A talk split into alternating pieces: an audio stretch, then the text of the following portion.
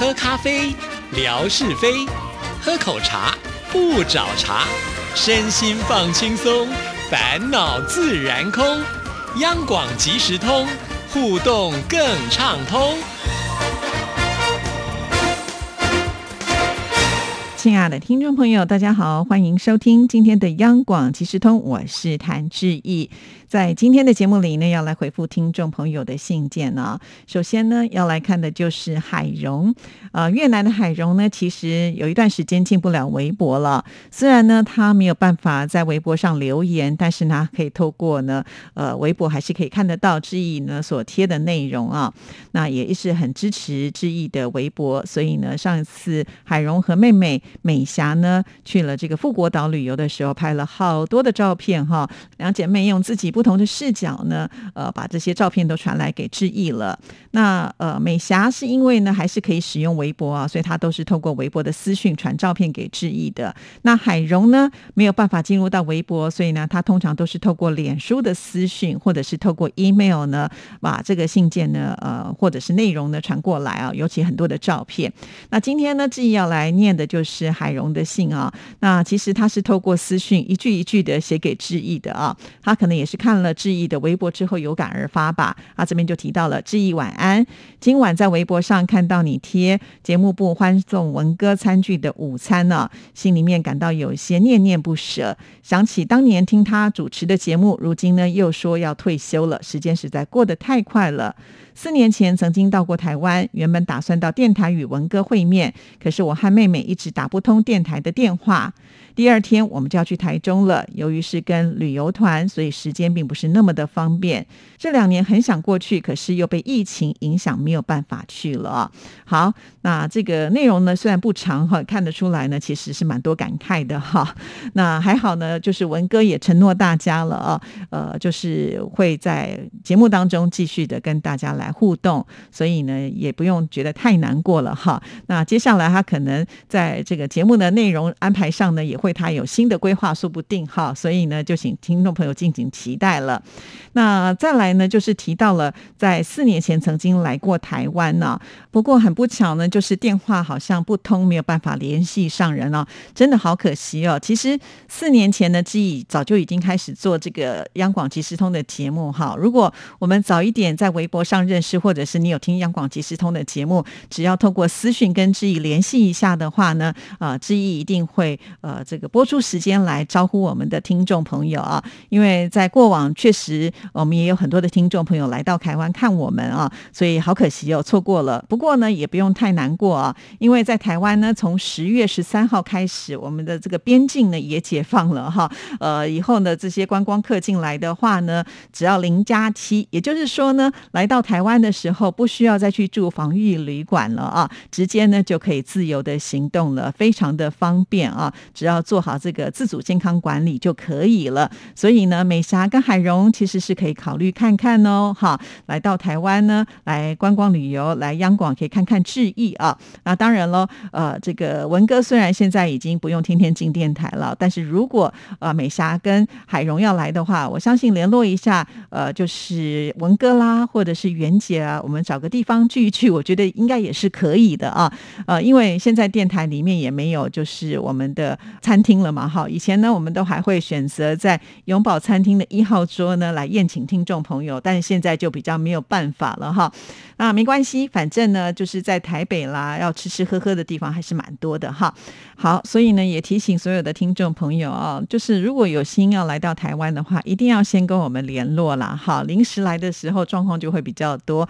就算你跟团啊，你可以跟自己讲说啊，你们大概在什么地方啊？啊，我可能会就这个地理的环境，可能比较接近的地方的时候，去跟大家会个面也是可以的哦。好，那我们再。来看下一封信件呢？这封信件呢是建辉所写来的。建辉呢从以前写信呢，大部分都是习惯在微博的私讯啊，就写信给志毅。不过呢，这一次却发生了一个比较奇怪的事情啊，就是建辉说：“季姐，你看到我的信了吗？”那事实上我在呃私讯的部分呢，并没有看到他所呃写来的信件。后来他就说：“好，那没关系，我再寄一次。结果没有想到呢，我还是没有看到哎。那我就跟他讲说，可不可以透过 email 写信过来哈？那他同样的这个信件呢，透过 email 就可以呢让志毅看得到。那其实当志毅收到这封信的时候，请你就一惊哈啊，原来在我的私讯当中可能会有我看不到的东西耶！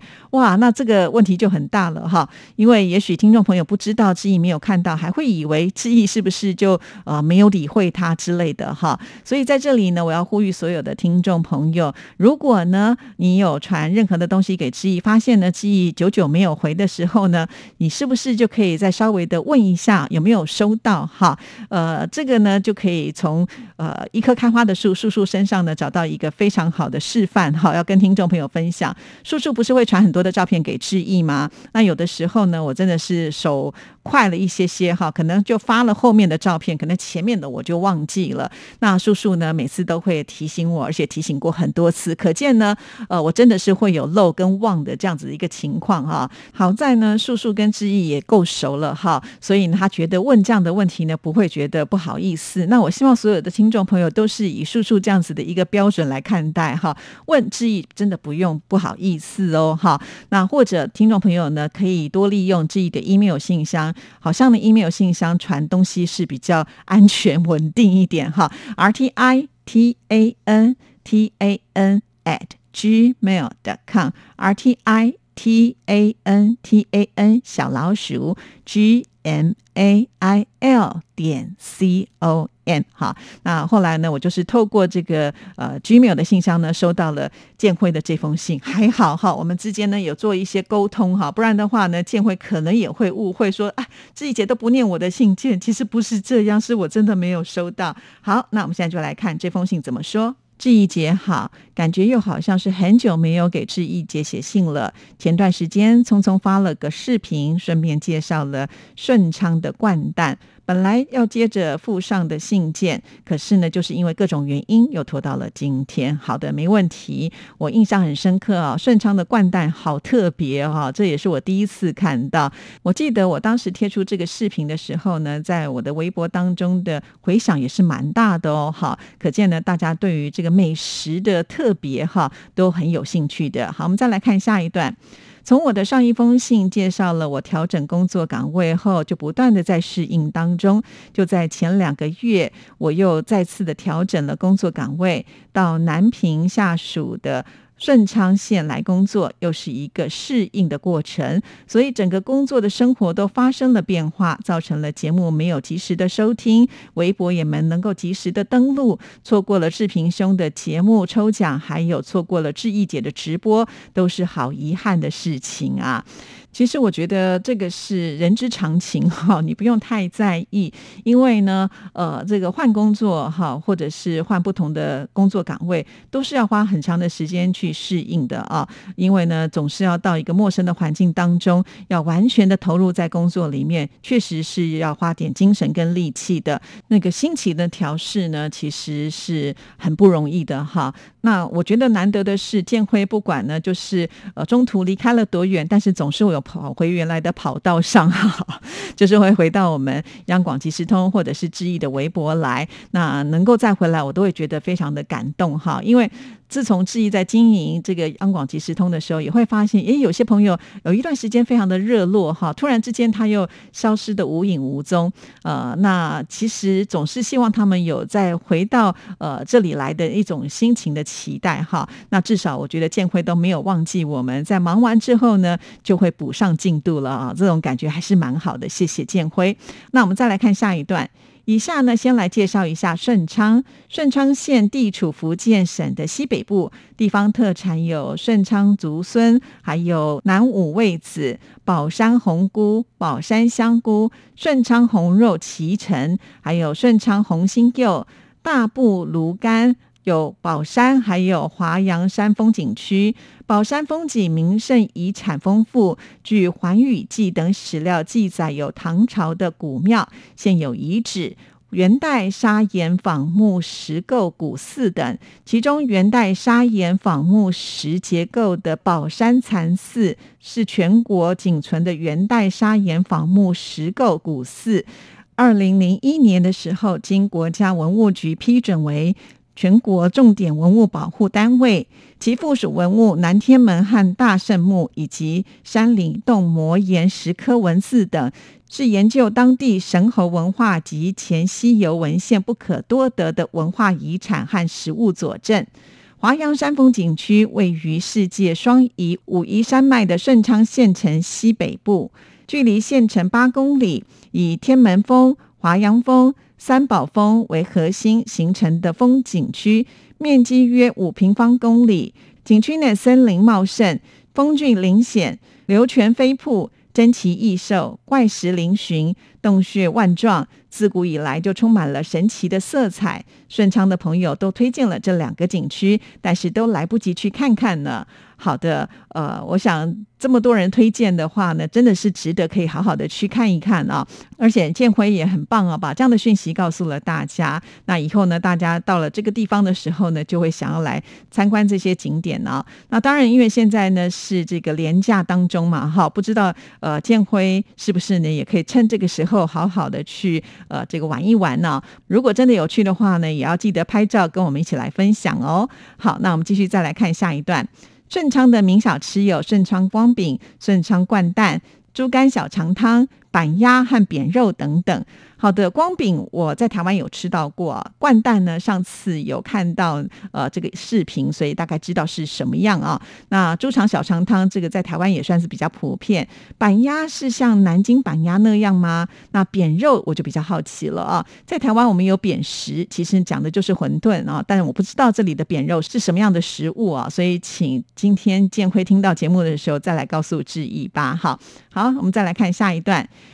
有时间的时候呢，还是会上微博看看志毅姐和文哥的更新。看到志毅姐分享 QQ 学校的宿舍，还是很不错的。还有 QQ 在暑期的勤工俭学，好优秀的孩子啊！我也看到 QQ 拔牙的讯息，真的好有意思。我家的孩子在暑假的时候也进行了牙齿的矫正，可能需要持续一年多的时间，看来是一个漫长的过程了啊！